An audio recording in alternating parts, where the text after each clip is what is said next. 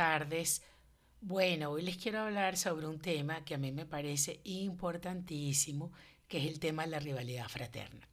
Em, es un tema que nos encontramos frecuentemente en la consulta y, y, bueno, por el cual consultan muchos padres y que yo diría además que tiene que ver a veces, muchas veces con el bullying. Em, lo primero que quiero decirles es que la rivalidad fraterna es arquetipal. Y con esto quiero decir que es común a toda la humanidad y que ha existido siempre y que es natural y humana. Sin ir muy lejos, tenemos oh, Caín Abel, tenemos las hermanas de Sique. Eh, bueno, y ahorita no me viene ningún cuento de hadas, quizás mm, la Cenicienta, con el tema de la rivalidad fraterna. Por lo tanto, es algo que es común al ser humano y que es normal. O sea, no hay hermanos que no tengan rivalidad fraterna.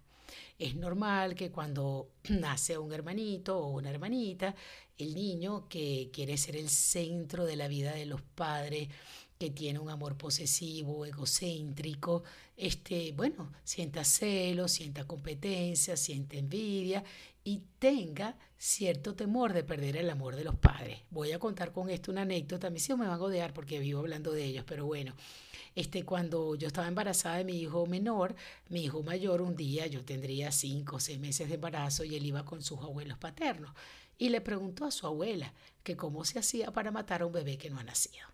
Entonces, así como le hace esa pregunta a la abuela, con la misma emoción, nosotros teníamos, él tenía unos hámster, esos hámster em, tenían cría y él con la venta de las crías de su hámster fue y compró una maraquita para su hermano que le llevó a la clínica cuando el hermano nació.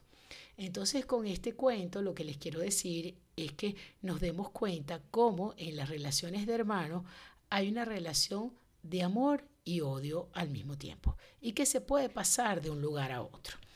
Entonces, eh, es normal que cuando nazca un hermanito se dé a veces en el, hermano mayor o en la hermana mayor una conducta regresiva.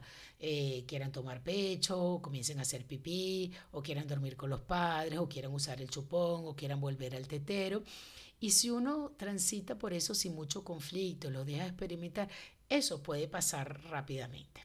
Entonces, ¿por qué toco este tema hoy? Porque yo creo que tenemos que distinguir cuando la rivalidad fraterna es normal y es parte del desarrollo, parte de lo que significaría el complejo de exclusión o el complejo de triangulación, este mm, en esa dinámica donde el niño quiere ser exclusivo y ya pasa por un complejo de exclusión a veces entre la dinámica de papá y mamá y se coloca en el medio y genera un amor hacia el, hacia el progenitor del mismo sexo y entra en rivalidad con el progenitor del sexo opuesto. Cuando nace un hermanito vuelve a reeditarse ese proceso. Entonces, pero a veces vemos situaciones de rivalidad fraterna que son sintomáticas, ¿ok? Y que son sintomáticas porque nos reflejan un problema que está pasando en la dinámica familiar. Entonces uno ve que las peleas son un infierno, que los padres sienten que no tienen ninguna libertad, que tienen que medir lo que le dan a uno, lo que le dan a otro, porque si le doy a uno, entonces el otro se siente completamente excluido. Yo tenía una niñita que una vez me decía, es que mi mamá le da dos besos a mi hermano cuando lo baña y a mí me da uno. Entonces fíjense cómo cuando la rivalidad fraterna es un síntoma, los padres nos sentimos medidos todo el tiempo. Entonces yo quisiera hablar acerca de algunos errores que cometemos los padres que contribuyen a la rivalidad fraterna. Uno de los errores que cometemos es que queremos, que ser, queremos ser completamente justos. Y esto realmente es imposible. Yo siempre le digo a los papás que no podemos ser justos porque la necesidad que tiene mi niño en algún momento puede ser que no la tenga el hermanito o la hermanita. Por ejemplo, un niñito le creció el pie y hay que comprarle zapatos y al otro no, porque el otro no le creció el pie o no se le rompió el zapato. Entonces voy y solo compro zapato al que necesite, no le tengo que comprar a los dos. Cuando cumplen año, le doy regalo solo al que cumple año, no le tengo que dar regalo a los dos.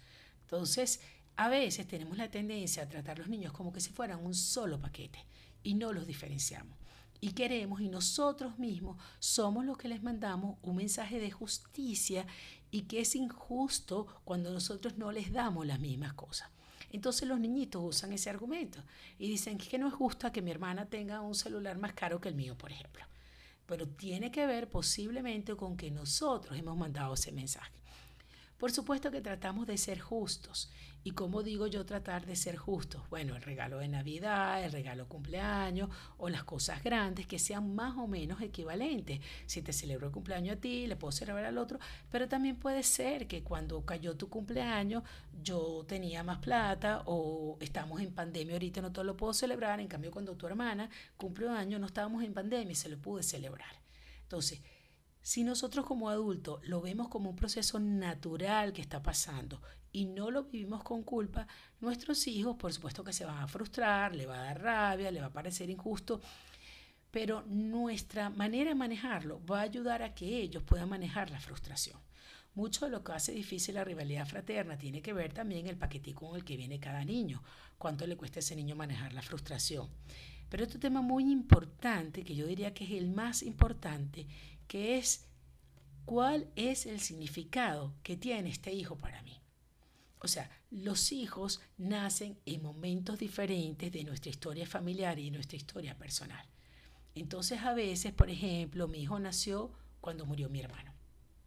Entonces, ese hijo que nació cuando murió mi hermano, y si es del mismo sexo, entonces puede ser que yo le dé una connotación especial o sea el hijo que viene a aliviar un poco mi dolor y entonces yo le dé más atención o tengo una relación más simbiótica con él. Entonces, si yo no tomo conciencia del significado que ese hijo tiene para mí, yo lo voy a proyectar. Lo voy a proyectar sin darme cuenta y su hermanito o su hermanita se va a dar cuenta. Y es ahí donde se va a acentuar la rivalidad fraterna.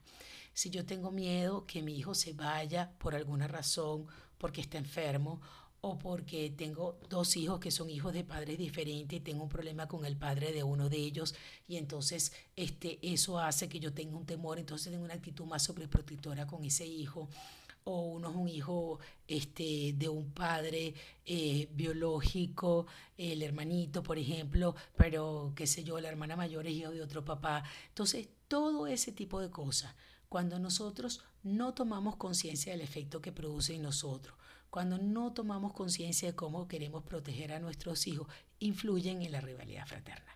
Entonces es muy importante y, es inevitable que nos pase. Además es humano que nos pase. Pero lo importante, como siempre les digo, es tomar conciencia de nuestros complejos y de nuestra sombra.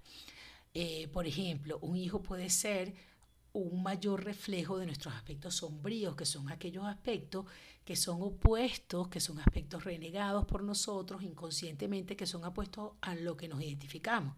Entonces puede ser que con ese hijo peleemos más y con el hijo que se parece más a nosotros, entonces con ese hijo tengamos más afinidad y entonces eso contribuye a la rivalidad fraterna. ¿Qué puede evitar que nos pase? No, no podemos evitar que nos pase. Lo importante es tomar conciencia para que eso no se acentúe y para que yo tome conciencia que lo que yo tengo miedo es que, por ejemplo, mi hijo que representa mi aspecto sombrío es un rollo mío. Entonces, como es un rollo mío, yo no lo voy a rechazar. Me tengo que dar cuenta que lo que yo estoy rechazando es eso en mí que me da muchísimo miedo. Entonces, la otra cosa muy importante es que eh, los hermanos suelen definirse en oposición, sobre todo cuando son del mismo sexo. Quiero decir, mi hermano suele ser aquello que yo deseo ser, pero creo que no soy. Pero al mismo tiempo es aquello que yo ni de broma quiero ser y que rechazo.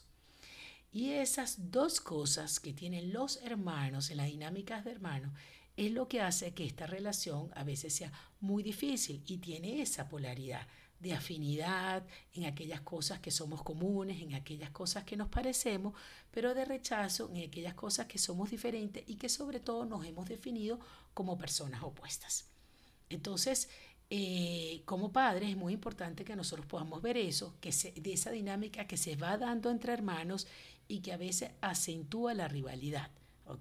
Y si nosotros ayudamos a que los niños asuman que es que yo tengo miedo terrible de parecerme a mi hermano o tengo envidia de mi hermana porque quiero ser como ella, si yo asumo eso, que es parte de la naturaleza humana y no lo rechazo, va a ser mucho más fácil lidiar con la rivalidad fraterna.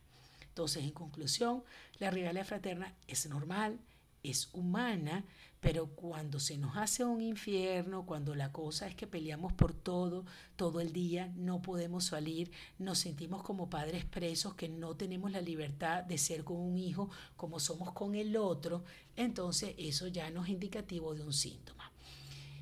Por último, la afinidad entre los hijos es diferente. Entonces, no podemos tener trato igual con los hijos, pero porque son personas diferentes y con cada uno vamos a tener afinidades diferentes. Entonces, somos nosotros que tenemos que entender que eso es natural y poder transmitírselo a nuestros hijos. Muchas gracias.